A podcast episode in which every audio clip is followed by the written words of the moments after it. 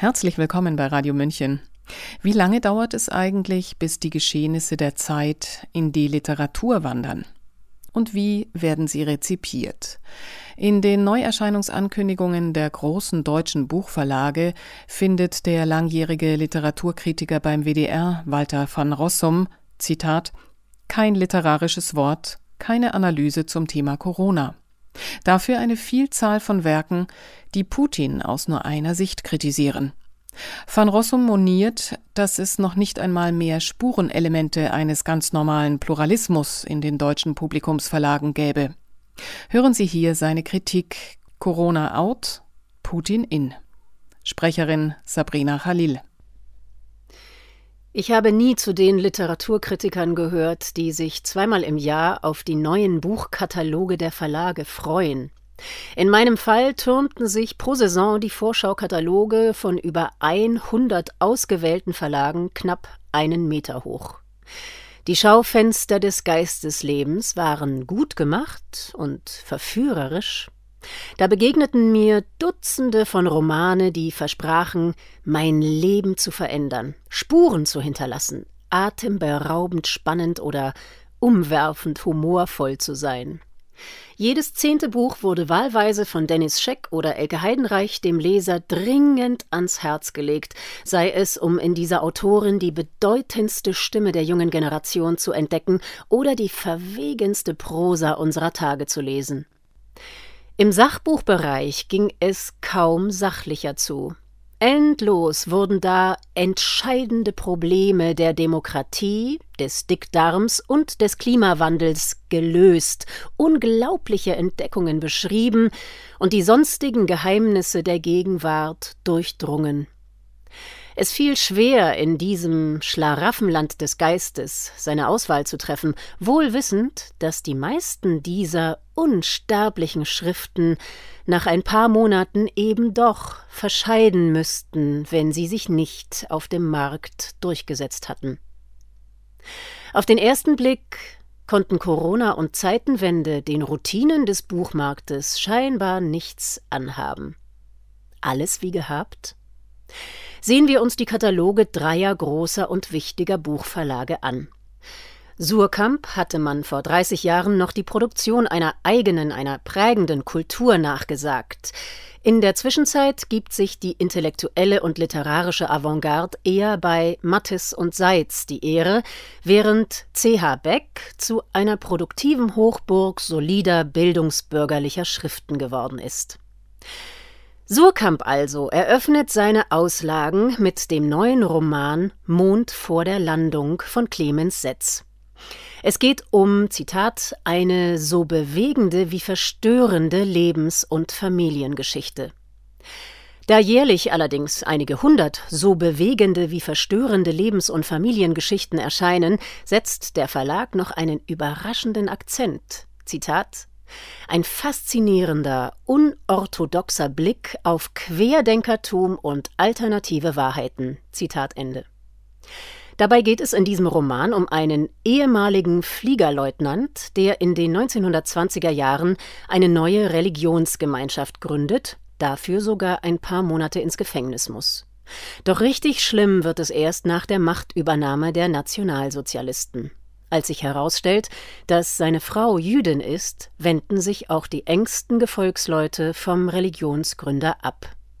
Surkamp dazu der Roman ist, Zitat, die Untersuchung der zerstörerischen Wahnwelt eines manischen Egozentrikers und die Veranschaulichung eines Querdenkertums avant la lettre. Bestürzend aktuell. Zitat Ende. Das Buch erscheint erst in einigen Wochen. Ich kenne es nicht, aber ich bewundere die Presseleute des Surkamp Verlags für den virtuosen Umgang mit dem Querdenkertum avant la lettre.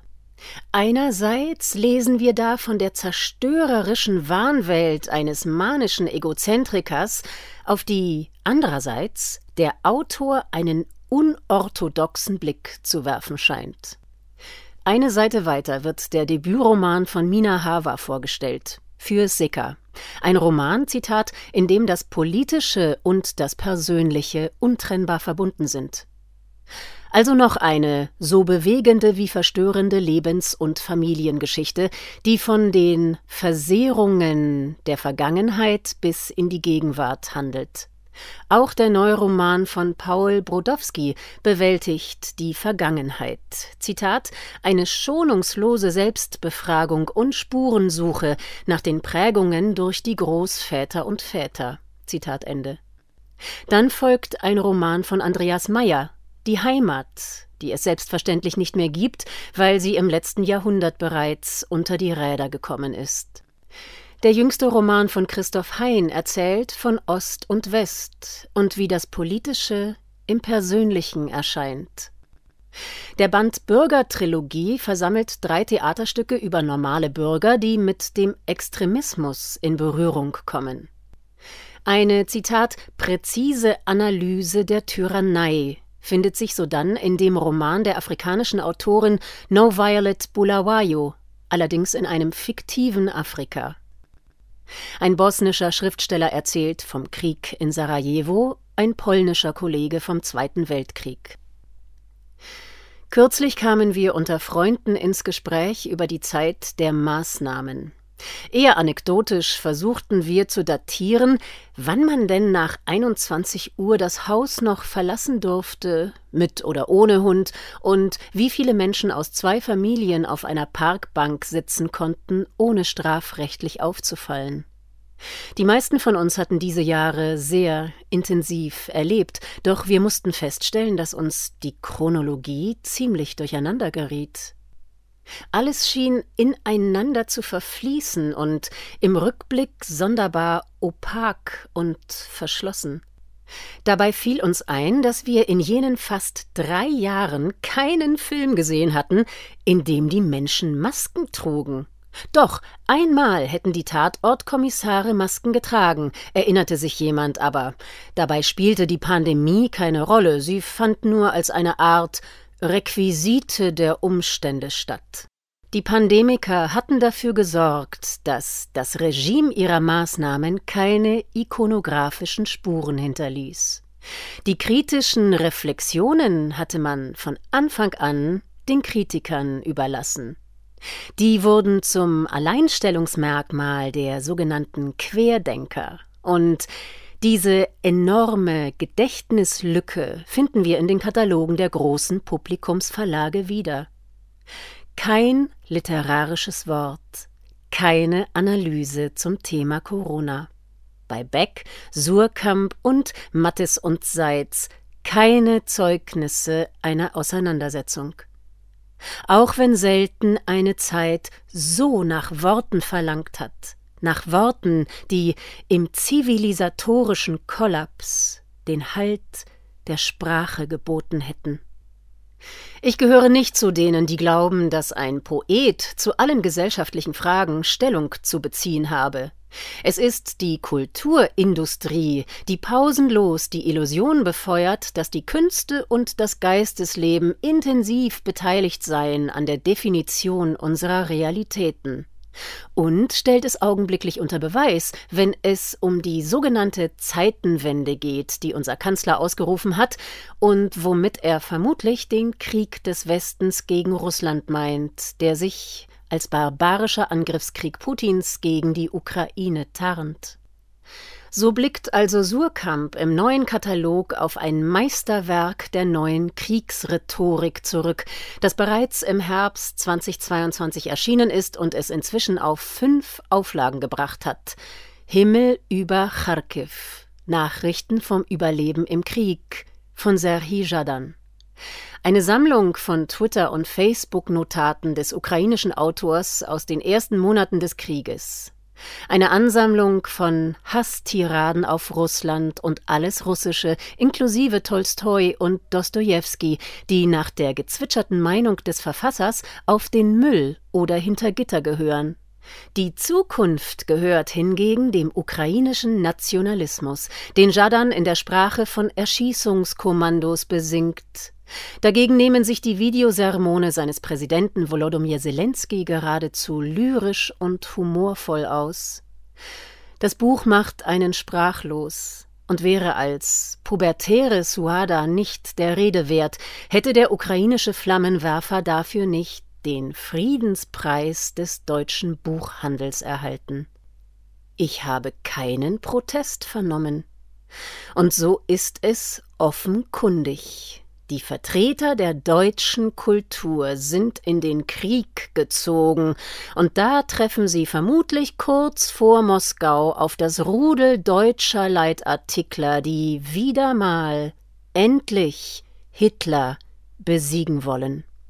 Abends blättern sie dann in den druckfrischen Neuerscheinungen des Buchmarkts, die ihnen klipp und klar bescheinigen, in dem gerechtesten aller Kriege zu kämpfen. Nun gut, Mattes und Seitz enthält sich hier wie bei Corona jeder Stellungnahme.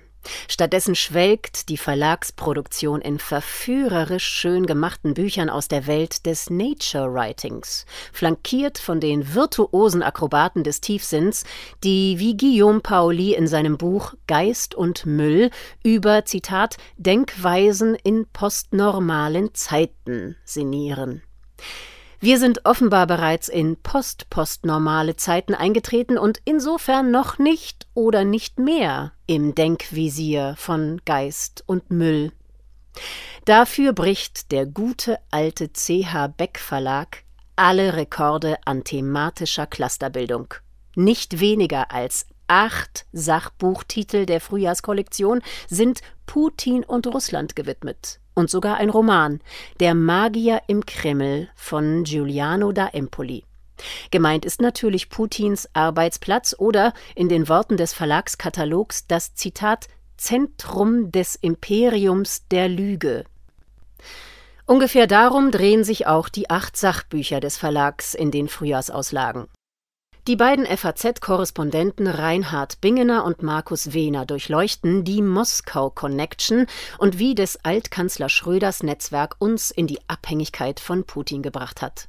Gerd Köhnen denkt in Im Widerschein des Krieges über Russland nach und warum alles so kommen musste. Im Windschatten des Krieges druckte der Verlag dann auch gleich eine aktualisierte Fassung von Köhnens Werk Der Russlandkomplex, die Deutschen und der Osten. Der Bundeswehrprofessor Carlo Massala bietet in Bedingt abwehrbereit Einblicke in das Libretto seiner zahlreichen Talkshow-Auftritte und macht uns fit für die Zeitenwende. Der Osteuropa-Historiker Martin Schulz-Wessel schreibt über den Fluch des Imperiums und warum das zaristische Imperium Russland zu Putins Imperialismus führen musste. Der Zeitjournalist Michael Thumann erklärt in Revanche, wie Putin das gefährlichste Regime der Welt geschaffen hat. Es ist nämlich so, dass Putin und seine Spießgesellen in der Ukraine Revanche nehmen für Russlands demokratische Öffnung nach 1991. Die Thinktankerin Konstanze Stelzenmüller spielt die Lieblingsschnulze aller westlichen Thinktanker, die freie Welt und ihre Feinde, und erklärt, Zitat, was Putins Krieg für uns bedeutet. Andreas Kappler, noch ein Osteuropa-Experte, schreibt über ungleiche Brüder und warum Russen und Ukrainer sich nicht mögen und warum die Russen daran schuld sind. Ich erspare dem erschöpften Zuhörer die Titel aus dem Hause CH Beck, die sich nur am Rande mit in Anführungszeichen Putins barbarischem Angriffskrieg beschäftigen. Doch ich erinnere daran, dass bereits im Herbstkatalog dieses Verlages ein gutes halbes Dutzend Titel dieser Bauart und mit zuverlässig gleichen Befunden erschienen sind. Putin ist böse, Putin ist krank, Putin ist ein Imperialist und Russland ist es deshalb auch irgendwie böse, krank und imperial. Und deshalb muss Russland irgendwie besiegt werden. Mag sein. Man könnte es allerdings auch etwas anders sehen oder vielleicht sogar ganz anders.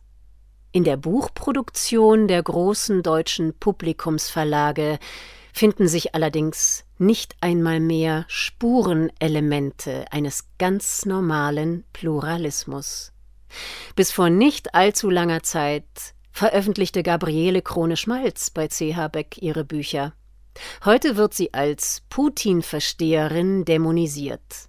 Auch ihre neueren Bücher bei Beck sind nicht mehr lieferbar.